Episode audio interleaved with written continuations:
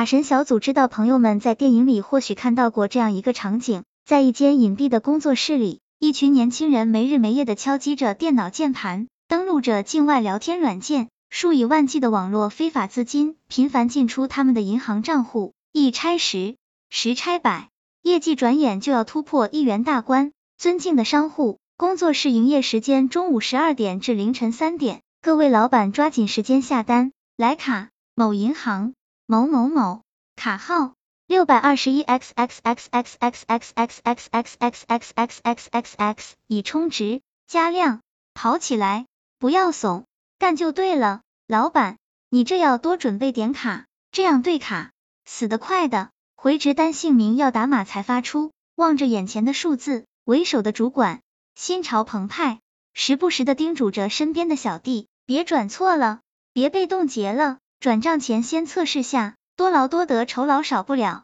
卡神小组可以肯定的告诉朋友们，这不是侦探小说或者网络悬疑，然而这出自真实案件，是现如今已产业链化的网络黑灰产之一水房，它就发生在朋友们们生活周围，可能在你我身边，或是临近小区的出租屋内。那么今天卡神小组就来和朋友们讲一讲查水房抓卡贩卡农，远离网络黑产才行。朋友们一起来看看详细内容吧。自二零二零年十月，全国断卡行动展开，各地的公安机关从严查处涉两卡犯罪团伙，自此网络黑灰产也逐渐的浮出水面，进入公众的视野。公安机关陆陆续续的打击查处了多处工作室水房，抓捕了一批卡贩卡农。从产业链中部将犯罪拦腰斩断，有力的阻拦了相关的电信网络诈骗等犯罪活动。水房是对上游犯罪资金进行洗白的犯罪团伙的俗称。犯罪团伙通过层层资金账户转移，将犯罪所得非法资金通过拆分、混同、再拆分的方式隐匿资金来源踪迹，形成资金混同，从而使得犯罪所得资金得以洗白。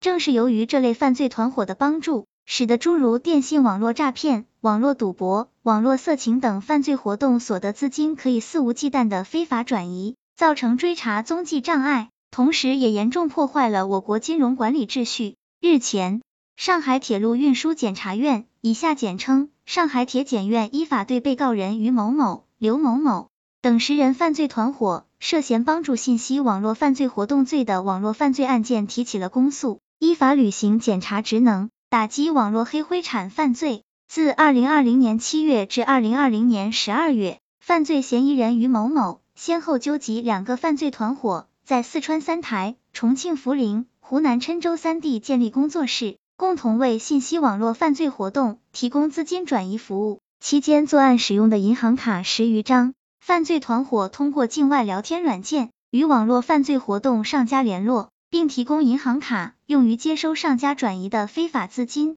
入账后再按照指示将资金进行拆分转移，并从中非法获利。涉案资金支付结算金额高达一点三亿元人民币。二零一九年两高关于办理非法利用信息网络帮助信息网络犯罪活动等刑事案件适用法律若干问题的解释（以下简称解释）的出台。从主观明知和犯罪情节两个方面解决以往在打击此类犯罪过程中遇到的难点和痛点，同时也延伸到了信息网络技术人员、管理人员等为网络犯罪活动提供帮助的人员，为打击网络黑灰产提供了有效助力，也为检察机关尽职履责提供了有力支撑。在办案中，上海铁检院承办检察官发现犯罪嫌疑人持有大量他人的银行卡，这些银行卡就成了犯罪嫌疑人。帮助转移违法犯罪资金的工具，银行卡是网络犯罪的刚需。当朋友们试图利用闲置资源出借、出卖自己银行卡的时候，就跨过了犯罪的红线。